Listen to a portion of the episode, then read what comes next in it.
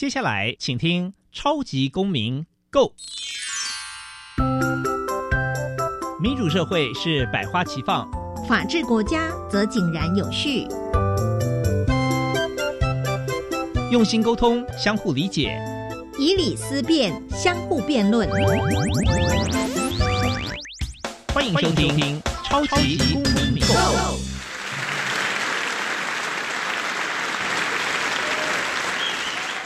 各位听众朋友，大家好，欢迎来到超级公民购，我是节目共同主持人苏格格苏明祥。本节目呢是由教育部所委托，由国立教育广播电台以及财团法人民间公民与法治教育基金会联合制播。本基金会呢以两大出版品为中心，第一个是民主基础系列，第二个是公民行动方案系列，希望可以培育未来的公民具备法律价值与思辨的能力。此外呢，本基金会呢，针对于各教育现场的辅导管教议题，也出版了《老师你也可以这样做》以及《老师我有话要说》这两本书，分别针对校校园中常见的辅导管教问题，提供法律以及教育的观点。此外呢，本基金会每年会固定举办全国公民行动方案竞赛，也会到各级学校去举办教师研习工作坊，期待与各界合作，提升推广台湾的人权法治教育。本节目呢，最近开始新增的法治教育广播节目情境剧，希望透过人物对话、活泼有趣的方式来宣导法治观念。现在就让我们来欣赏一段法治教育广播节目情境剧哦。哦，他东西不还我，该怎么办？乱弃养动物会违法的吧？网络买错东西能退吗？活处处藏考题，想要欧趴没问题。学习法治，保护你。我的青春不 NG，我的青春不 NG。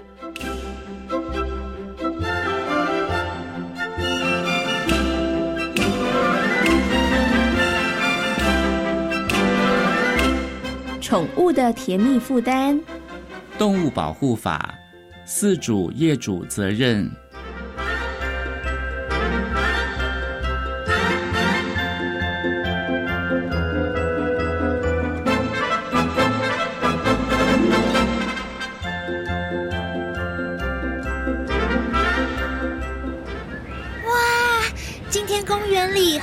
带宠物来这里散步哎，对呀，看来啊，现在养宠物的人真不少呢。啊，好可爱的小狗哦！姐姐，我也可以摸摸它吗？当然可以，妹妹，你也喜欢狗吗？嗯，对啊，我好想养狗哦。可是养宠物没想象中的简单哦。为什么啊？养宠物要注意的事情很多，像是提供合宜的生活环境。包括安全与舒适的环境，保护它们不受骚扰、虐待或伤害，这些都是《动物保护法》第五条对于动物饲主的要求。哦，看来养宠物跟养个小孩没两样嘛。也要抽出时间，常常带宠物出来散步，对吗？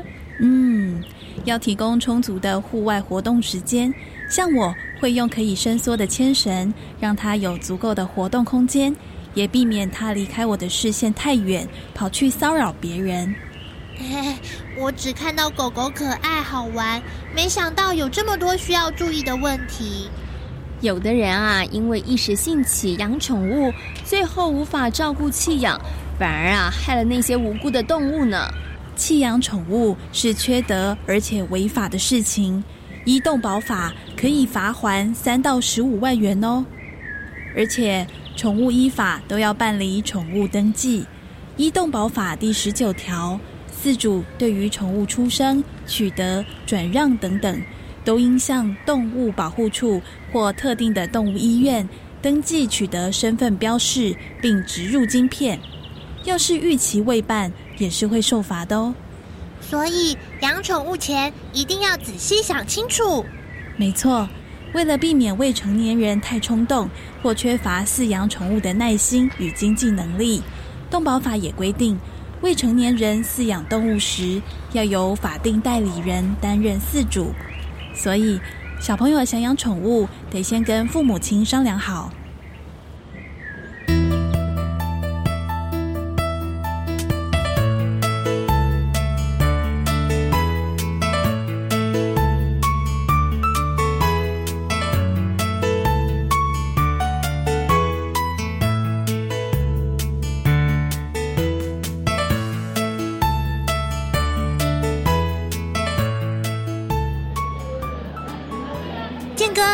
你说夜市有宠物摊商，我怎么没看到啊？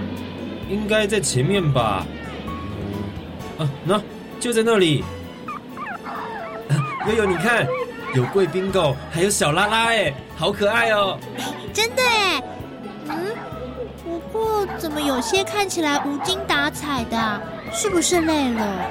嘿嘿，来哦来哦，哎，这些都是纯种的哦。啊好，你们看看喜欢哪一只，叔叔哈卖你们便宜一点。奇怪，悠悠，你看，派出所的警察贝贝也来看宠物哎。先生，麻烦出示一下营业证照。有人举报你非法贩卖。哎呦，啊，警察大人，你不要开玩笑了啦！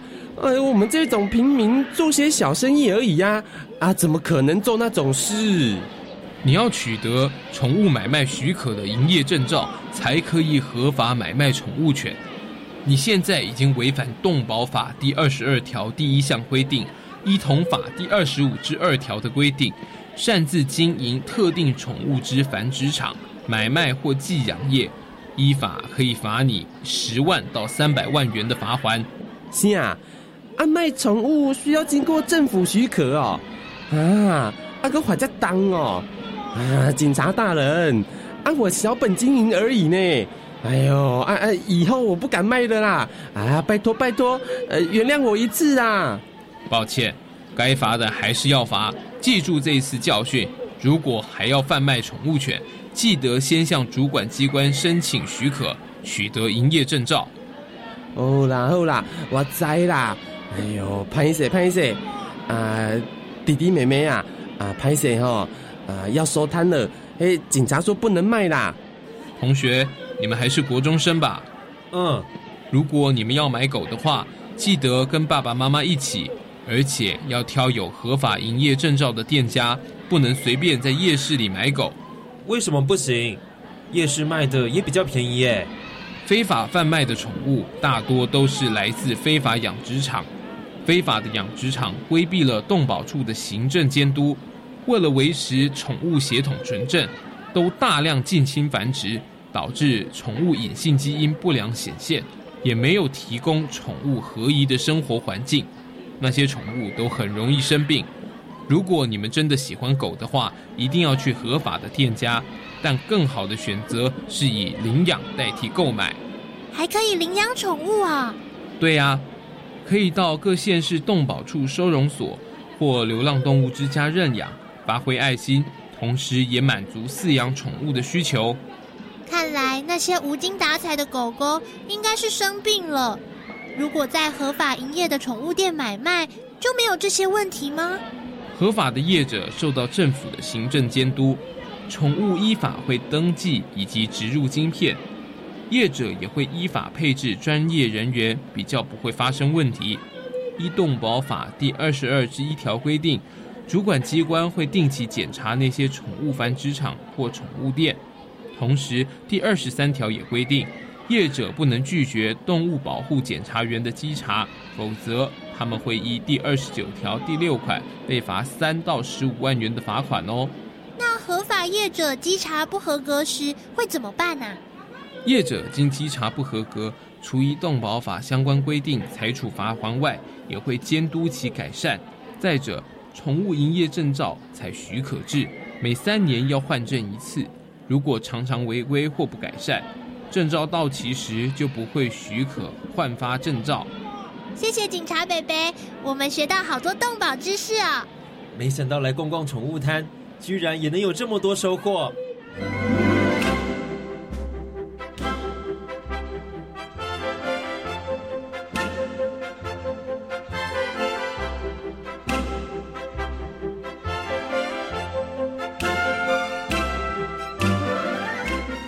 以上内容由教育部学生事务及特殊教育司提供，感谢您的收听。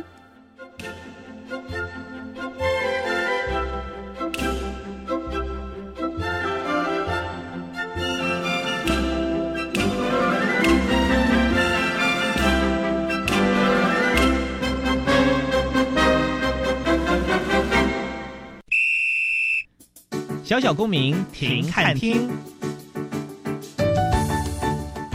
在这个单元，我们将会带给大家有趣而且实用的公民法治小知识哦。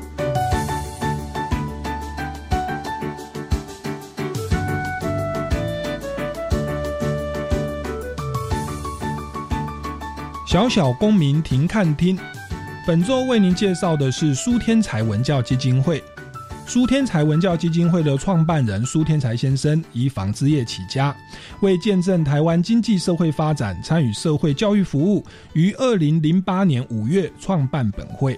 自创会以来，积极投入相关的团体整合，参与民间公民法治教育、文化艺术教育以及人文健康科学教育，扶持弱势。近来更秉持前财经部长李国鼎先生“群我伦理促进”。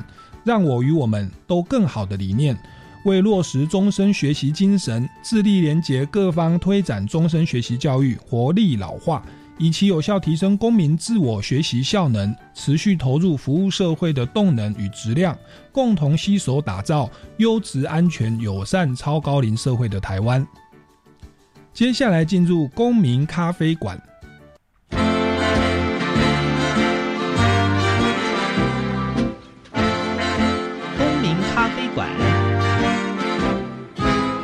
倒杯咖啡，跟我们一起在公民咖啡馆分享近期最具代表性的公民时事。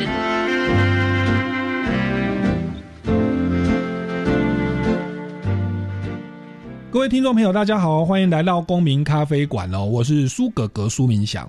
那我们这个礼拜呢，持续为您邀请访问到的是上周的特别来宾哦，也就是苏天才文教基金会的执行长哦，苏昭荣执行长，掌声欢迎苏执行长。你好，是那那个苏执行长啊，因为上个礼拜跟我们介绍这个文教基金会哦的服务项目，我们才介绍了两项，但是呢，我们其实有六项，所以光两项我们就访问了一集，所以本周呢还是要来继续来那个麻烦哦，这个苏执行长来到我们节目现场。那因为有的听众朋友是可能是第一次听我们节目，还是要简单来为大家介绍一下苏执行长的学经历。好，呃，我个人呃本身是。在美国的加州州立大学洛杉矶分校会计系毕业的。那我毕了业以后呢，就是有回台湾工作一段时间，后来再回到了洛杉矶。那之后呢，我参与了一些社区的服务，哈，这个部分呢是跟啊安宁疗护有关的，哈，我成为安宁疗护的呃志工，在社区华人社区做呃事前医疗指示的宣导，呃，也在呃美国的。嗯，希望之城医学中心呢，成为他的安宁缓和疗护的志工，陪伴病人。嗯，那同时呢，也在呃美国的美华慈心关怀联盟呢服务，也成为社区宣导员，推广呃事前医疗指示。那这个过程呢？呃，我之后因为父亲的关系，就搬回到了台湾，在基金会工作。是，那苏执行长他大力推动苏天才文教基金会的这一些公益服务项目哦。那上个礼拜我们有提到说，有关于失智症哦的这个医疗照护哦，包含说失智症的法律观念，如何照顾失智症的呃的家人哦。那另外还有说失智症的预防等等。那这个部分其实听众朋友哦，包含我自己都这个。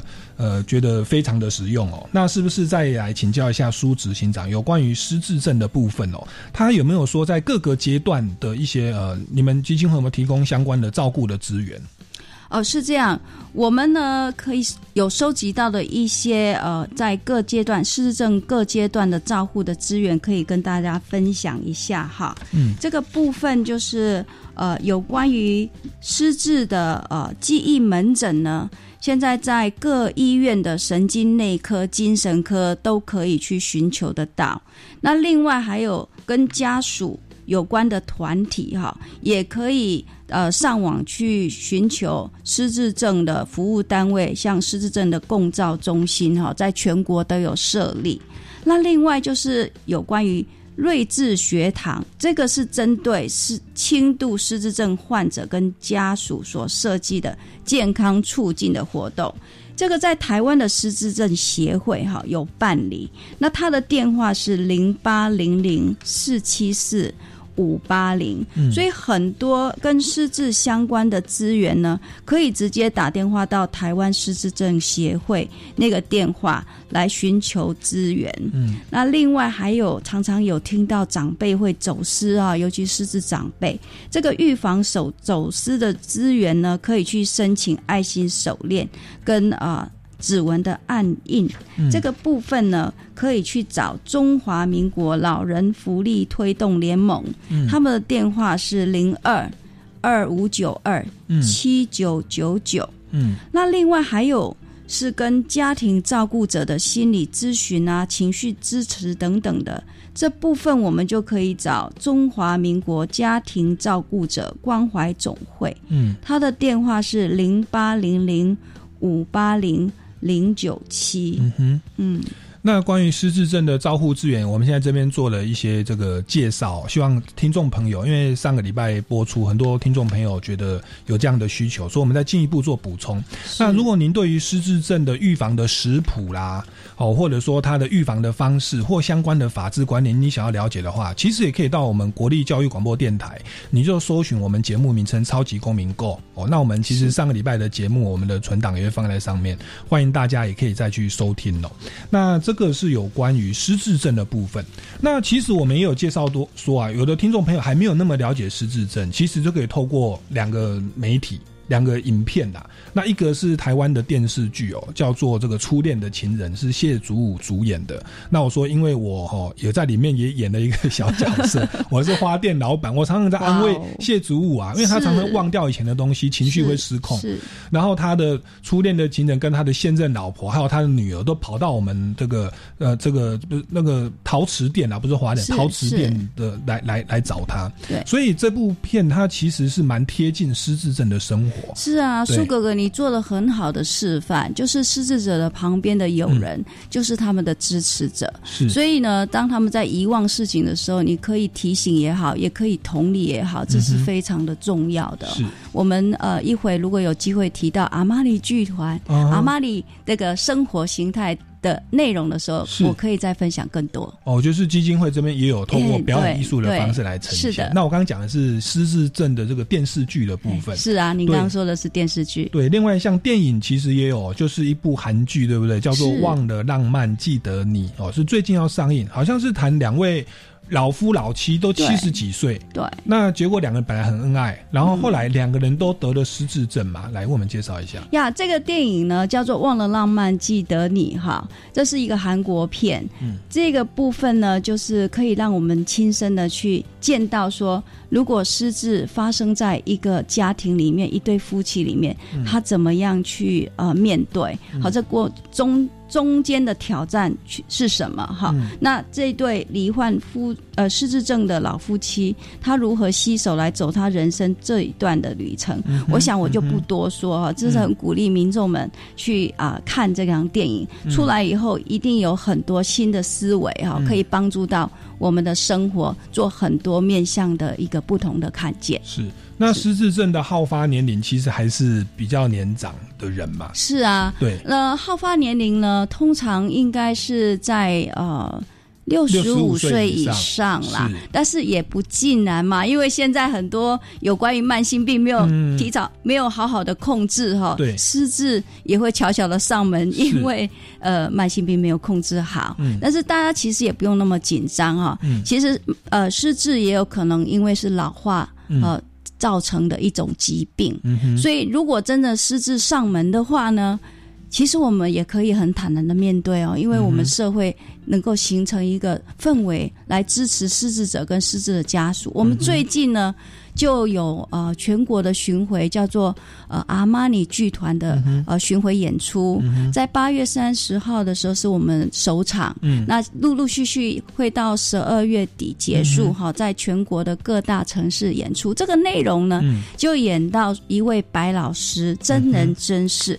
这位白老师是七十几岁的呃失智症患者，那他本身呢是在呃中学哈的那个学校。退休的。那他退休以后，他就在照顾他九十几岁的失智症的妈妈。那照顾的过程当中，他发现自己也失智了。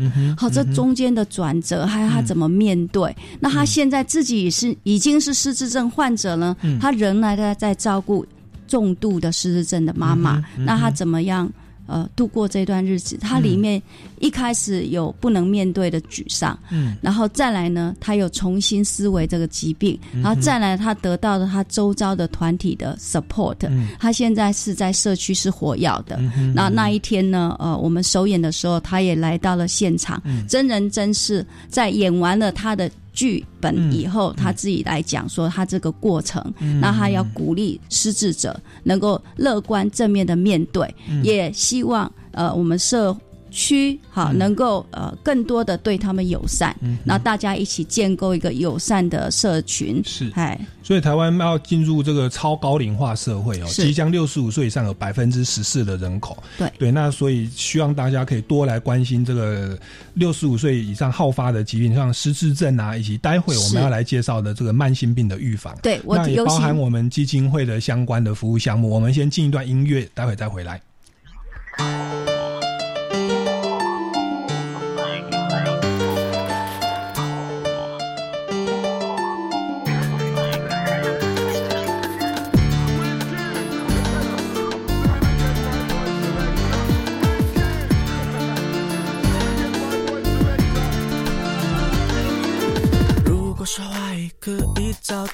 如果说分离能够翻译，如果这一切真的可以，我想要将我的寂寞封闭，然后在这里不写日记，然后将过去慢慢温习，让我爱上你那场悲剧，是你完美演出的一场戏。你有心事哭泣，再不会忘记你爱过我的证据，让晶莹的泪滴闪烁成唯一伤人的秘密。你的注意太彻底，让我连根都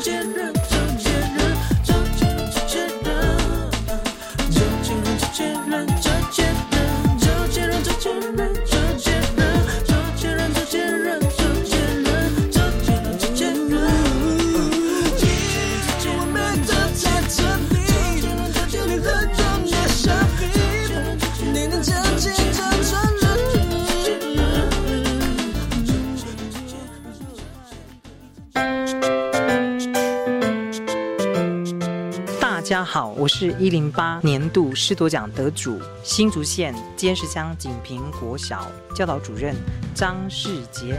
雷木狗豆，我们在原乡服务需要更多的热情，用热情和榜样带领孩子走向更开阔的未来，这是我们一起可以努力的，加油！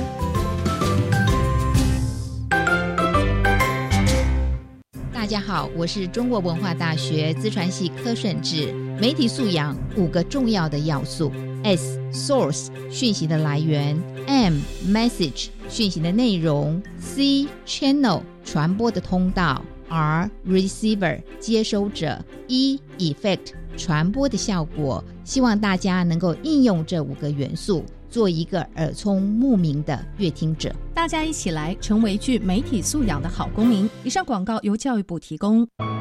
在非洲刚果。九成的人一天收入不到一美元，七成孩童为了生活危险采矿。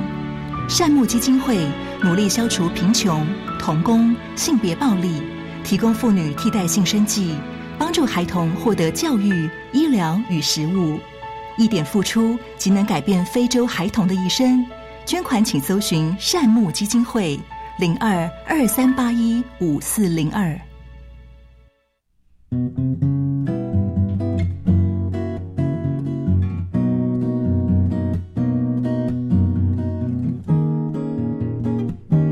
我是苏命苏米恩，你现在收听的是教育电台。哦，朋友们，就爱教育电台。耶。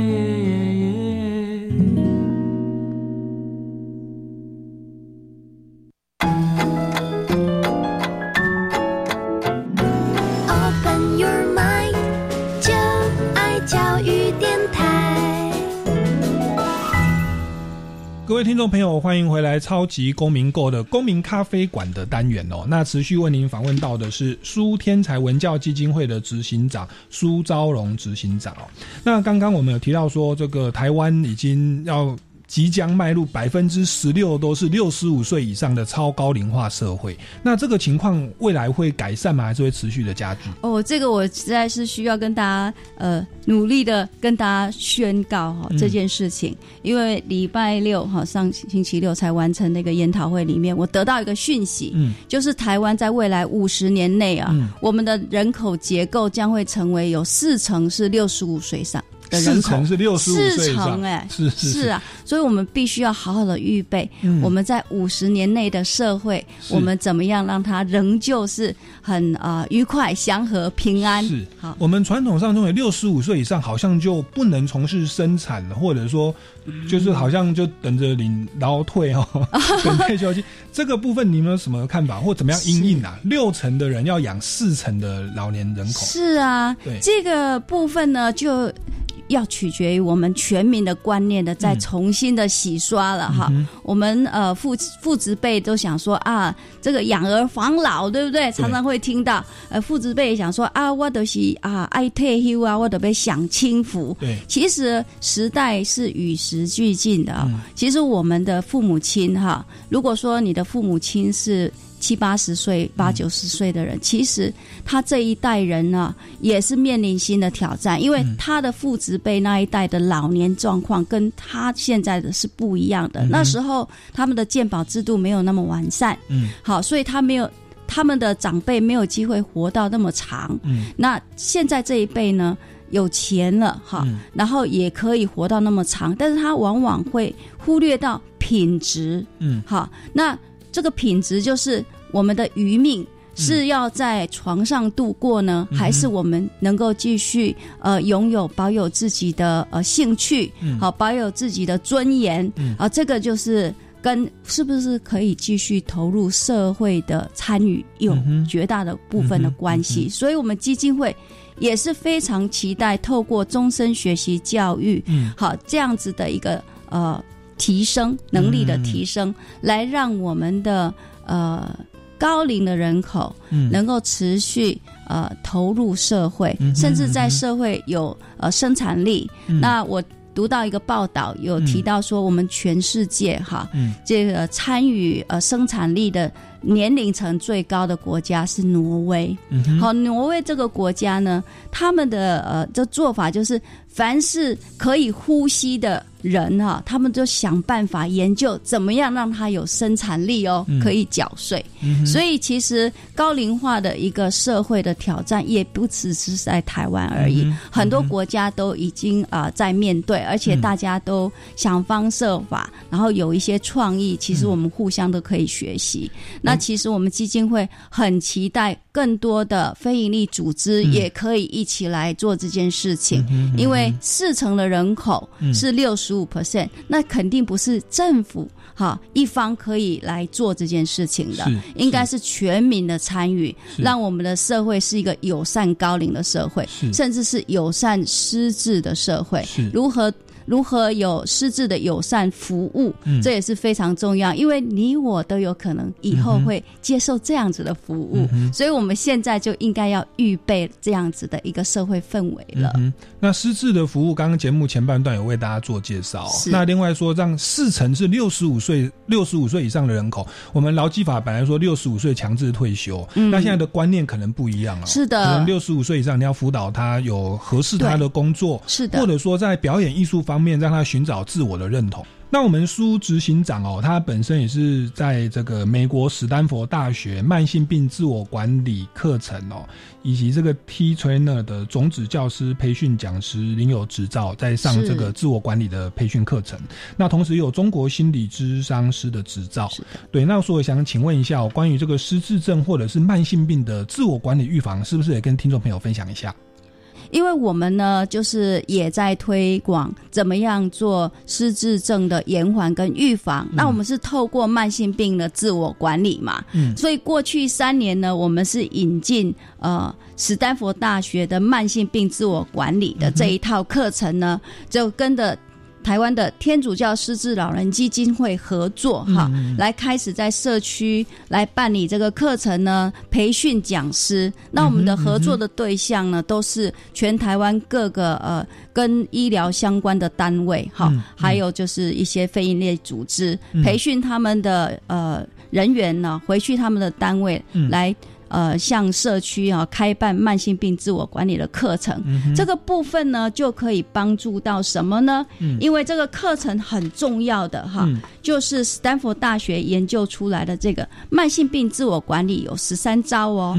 这十三招呢是做出决定，还有体适能的活动，还有呢就是行动计划。再来就是药物，药物的管理非常的重要。嗯，那再来就是呼吸技巧啦，怎么样能够用呼吸来帮助我们，可以减缓我们的压力也好啦，或是甚至让我们呃好睡哈。嗯，还有负面的情绪啊，嗯，问题的解决啊，嗯，好运用我们的心智啦，来减减轻一些呃怎么样的症状啦哈。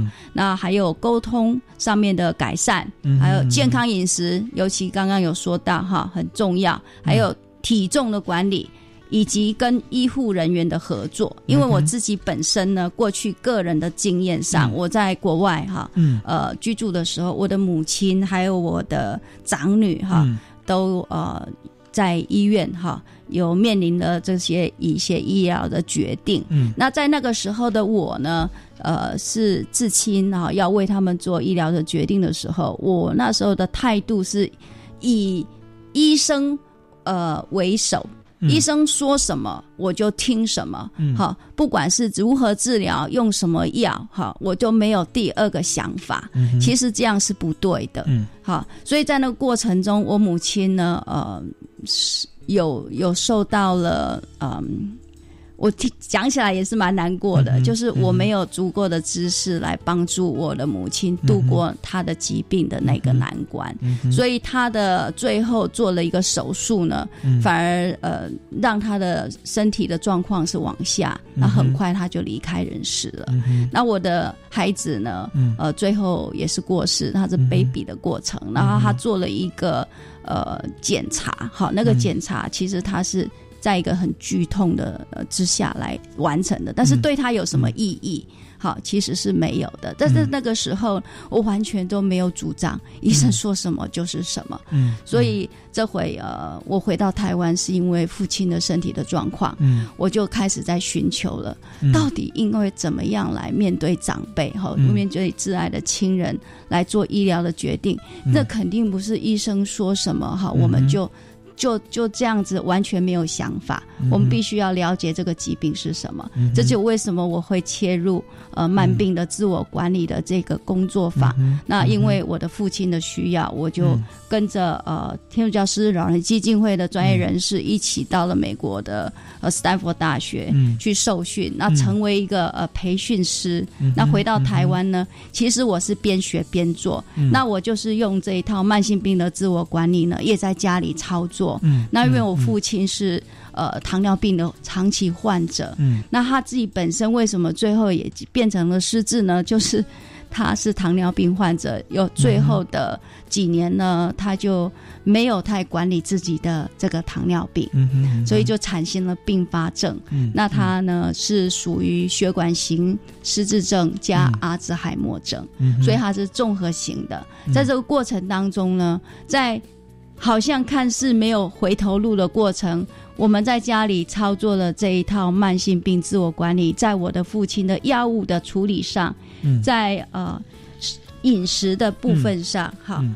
产生了呃很大的呃变化，嗯，然后让我父亲呢现在的状况呢，比起三年前是好的非常多。那虽然失智不能还原变成没有。呃，失智，但是至少我们因为这样子的呃，在家里操作这一套自我管理的原则，让他可以稳住不往下。嗯，那在这一两年之内呢，他的失智症状都没有呃恶化，所以我们是非常的感恩，所以也是感同身受的，在这个社区里面大力推展这一套慢性病自我管理工作坊。依照联合国世界卫生组织的统计，哦，二零一七年全球有五千六百万人死亡，那其中百分之七十以上是死于非传染性的慢性病。对，那也就是说，有三个人死亡，就有一个人是死于这个，呃，七成啊。七成是非传染性的慢性病哦，那这个慢性病它的范围其实很宽广，包含心脏病啊、关节炎啊、糖尿病、忧郁症哦、气喘、支气管炎、肺气肿哦等等哦。那这个部分您自己也担任的教育、执行教育的工作，有一本书叫做《活出健康慢性病的自我管理》，这也算是您本身学有专精呐。因为你刚刚提到说您在美国史丹佛大学慢性病自我管理课程，然后也在担任种子教师的培育讲师。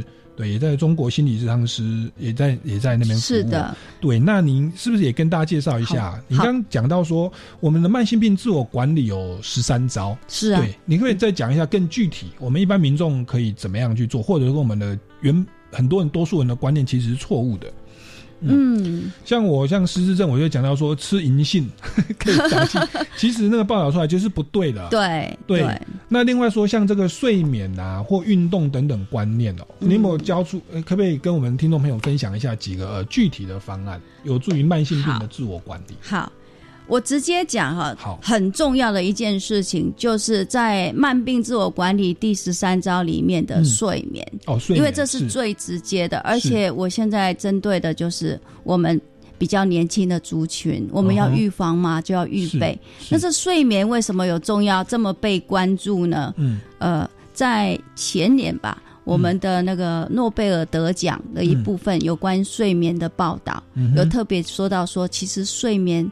是开启很多呃，让我们以前不知道的部分，就睡眠也有所谓的疗效。哎，睡眠是在排毒，所以我们睡眠的品质好不好？哈，就有看到我们的全身哦，只有脑没有什么，没有那个淋巴。嗯哼，有没有淋巴是用来排毒的？哦，对。但是我们脑没有淋巴，那它怎么排毒？好，这就是我们睡觉的时候，我们的里面的脑呢会有那个它的排毒的功能产生。那脑呢，其实睡觉的时候有一部分呢有。有深眠、浅眠嘛，还有一部分的时间呢，它是用来加强记忆的。嗯哼，所以睡得好也会加强你日间的记忆。嗯哼，好，所以这个睡眠如何让他睡得好，那就来上这一堂慢性病自我管理。啊，我我以前小时候学的观念说三八制啊，就是人睡觉八小时，工作八小时，休息八小时，然后睡眠时间说什么十点十一点要睡，什么凌晨的时候是什么肝脏排毒。对啦，那个中医的想法。其实也是蛮蛮贴近的啦，哈。但是因为现在的社会的形态啊，有些人是夜班呐，好，那夜班对那些人怎么怎么调整，所以还是要。看自己个人的拿捏，那其实睡眠的长短有时候跟遗传也有关系哦。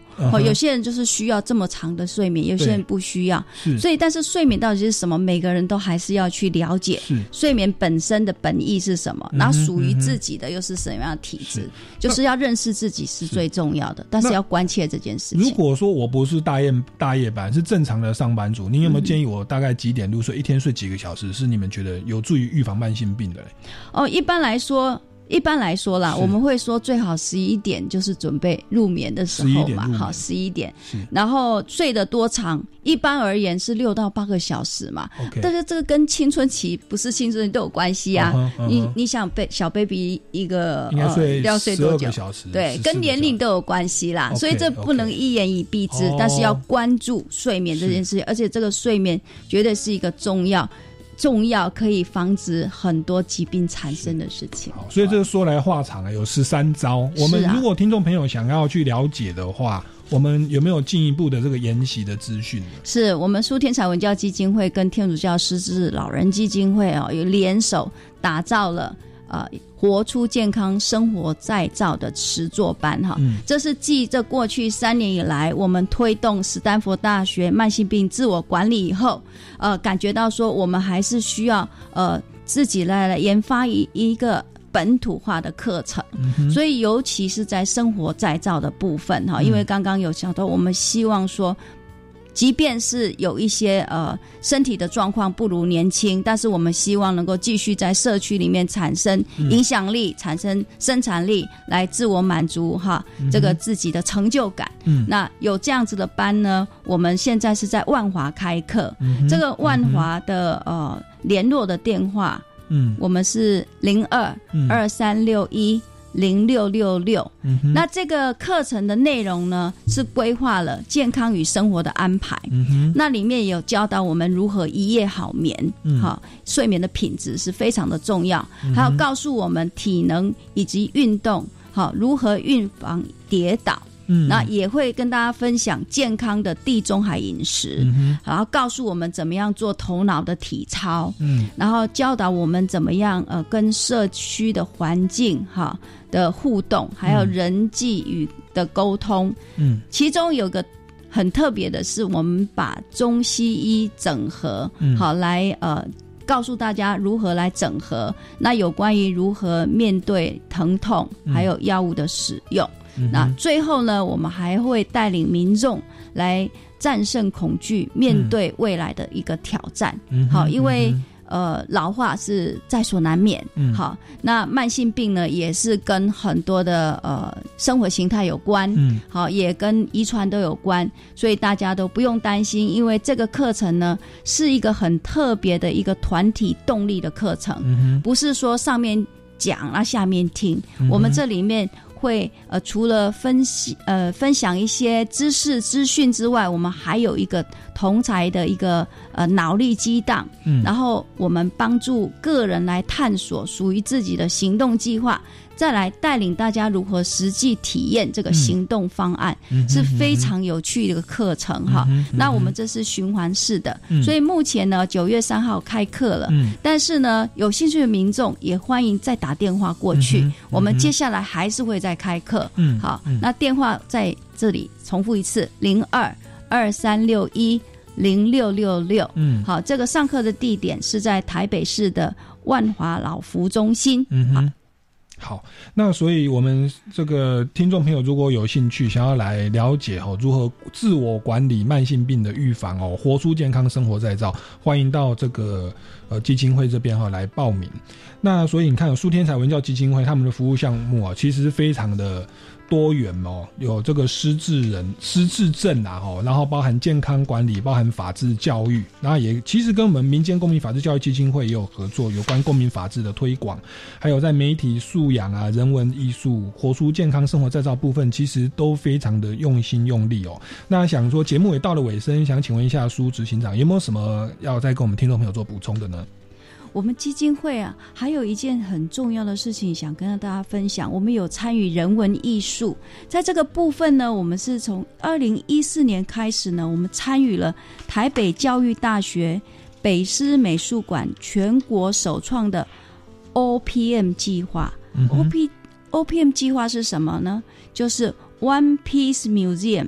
百闻不如一见的管校合作计划，这个计划呢是由我们林曼丽教授来发起的。林曼丽教授目前是国议会的董事长，哈，非常感谢他告诉我们这样子的一个呃首创，然后邀请我们基金会是不是也一起来参与哈，发起这样子合作。那我们很感恩哈，在这么。这几年来的合作，看到说这样子的结合学校教育专业与美术馆的丰富艺术资源，协助了我们国中小职校执行 One Piece Museum 校内的美术馆建制，哈，导入社区一个无围墙美术馆的观念，让这些呃。艺术品，因为这些艺术品呢，当初是由林曼丽教授去协商美国的大都会美术馆哈，一个石膏的呃的石膏模的艺术品，好复制的石膏模艺术品，很大批运来台湾，然后让学校们去挑选他们所属意的艺术品，一件或是两件或是三件到学校去，然后再由呃北师美术馆来协助。好，技术协助他怎么样建制这个美术馆？这里面，呃，发起呢是我们只是一个引子。其实很感恩的是说，愿意参与的学校校长，他结合了学校的资源，他跟那个学校的呃家长会，好，那还有呃，就是他们也跟呃他们相关的单位去申请，啊，有。这个所有的资源的整合，然后完成了这样子的一个学校的美术馆的建制。这过程当中呢，也帮助了学生去学习怎么样来呃操作哈，来建制一个美术馆。然后让这个学生在里面有机会来呃练习成为导览员。好，我本身去参加了他们的开幕式，好看到那个有小学生的来导览里面的各式各样的艺术品，觉得说是非常的开心哈。有看到那样子的结果，这样子的过程当中，现在已经呃延伸到二零一九年了，已经跨越了台北新北市哈，今年度已经进入了台中哈跟南部的学。校，嗯，那这个部分呢，也希望能够兴起更多的呃这个艺术共融的一个想法，那激发创意，让我们的美学可以生活化，嗯，因为未来我们的呃高龄的。呃，这个社会的氛围呢，是需要艺术来做呃融合的。嗯，然后在这个共融的过程当中，刚刚有跟大家分享到哈，我们往后因为高龄的人口呢，可能呃引发很多失智的挑战，里面有些认知功能，譬如说语言的认知功能，如果退化的时候，其实艺术就是很。很棒的一个连接和一个媒介，让呃高龄的这些人，或是他呃开始有。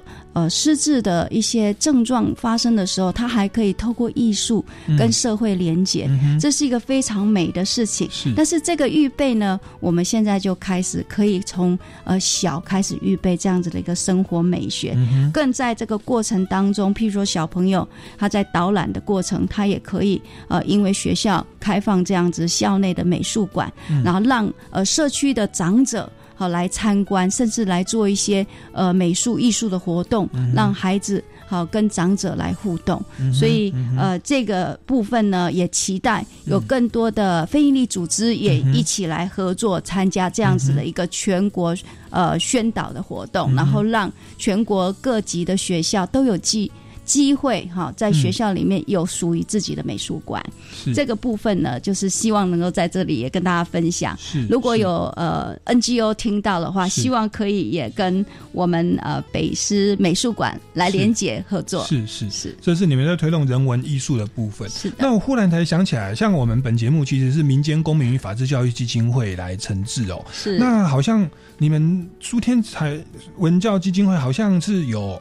有有有有当初草创过程，你们是啊是啊，跟我们介绍一下。我们我们这个关系实在是很特别。是呃，我相信也有不少人听过福人社这个组织哈，这是一个全球的组织。呃，在美国的芝加哥创立，已经超过一百年的历史。嗯那我的父亲苏天苏天才先生呢，在四十几年前就加入台北西北区福人社哈。嗯这一段日子以来呢，一直呃参与福人社的社区。服务不遗余力。那在二零一一年呢，也很特别的，在呃民间公民法治教育基金会创立的时候呢，呃也跟着许多的服务人人呢一起来参与这样子的一个创立的过程。嗯，那我们本会的创会董事长哈，也就是我们前国际服人三四八零地区的总监张乃玲大律师，好。共同来呃带领我们本会持续来投入参与民间公民法治教育基金会成立以后的各项出版活动，嗯，例如说是美国公民教育中心所出版的那个套书《民主基础》，里面包括了权威、隐私、责任跟正义的系列，还有就是公民行动方案。好的一个推展，在校园暴力防治研拟方案的过程当中，哈的推广学术研讨等等，这一路走来呢，我们也非常感佩民间公民法治教育基金会努力不懈的哈连接各方，然后培训种子律师们投入全国的国小、国中、高中校园来推展。学习思辨的智慧跟播撒正义的种子的服务精神啊，那这个在台湾二零二六年迈入超高龄社会的前夕哈，嗯，能够再一次跟民间公民法治教育基金合作，最近完成了一本翻译书哈，这是美国高中版台版的翻译，叫做《超级公民》，那那个套书也是呃基于。权威、隐私、责任、正义的系列，希望这张套书呢，能够深入在大学校园园里面，更更加能够深入在我们所谓的成人教育的领域。那透过这个套书呢，可以让我们呃学习怎么样去应用哈。那可以面对我们很多的公民的议题，哈，那提升我们来思辨，尤其是呃长者啊，常常呃面对很多媒体的时候，嗯，不知道如何来评判这个媒体的真伪，所以在这个部分呢，我们也参与了教育部这个媒体素养的部分，那透过这个这个嗯。这个课程啊，嗯，这个翻译书的出版啊，嗯，我们基金会就是希望说可以把各个资源来连接整合，这个就是一个范例了。那在最后呢，也期待我们可以呃，因为这一集的播出呢，呃，能够呃发起兴起更多的非营利组织。其实我们台湾人是非常有爱心的，很多人哈心里呃在呃职场哈到了一个。呃，阶段一个人生一个阶段，各个人都会想说，哎，如果有余力的话，我也想成立什么呃协会。嗯，基金会等等的来贡献，但是有时候可能还没有个主题，对不对？其实在这里呢，我就要跟大家分享的就是，基金会呢不一定要自己主轴去做一件什么事情，因为个人的那个呃资源不同。嗯，但是如果说呃也可以做资源整合的话，我们可以按着这个人自己感觉到的感动，好来连接，那团结就力量大。所以。以上呢就是跟大家分享我们苏天才文教基金会所参与连接整合的各个不同的面向。那希望说有兴趣的呃非营利组织也可以一起来呃参与我们，然后跟我们联络，让我们团结力量更大，然后让我们的台湾的社会呢，呃，在高龄哈的一个挑战当中，能够活出呃不一样的一个有创意的高龄平安的社会，甚至可以让我们台湾呃更加。成为一个国际的模范。嗯哼哼，要做公益啊，大家团结力量大，大家一起来。那苏天才文教基金会就是做这些资源整合的部分。那欢迎这个 NGO，很多公益团体都可以跟你们做进一步的联络，看寻找这个公合作公益的方向。是的。那这个我们节目已经到。最后一段落，那各位听众朋友，如果对于本节目有任何的建议或疑问，欢迎到超级公民购的脸书粉丝专业来留言，或者到民间公民与法治教育基金会的脸书粉丝专业或官方网站来留言。那我们超级公民购下个礼拜六下午三点零五分，我们再见喽，拜拜，拜拜，谢谢大家。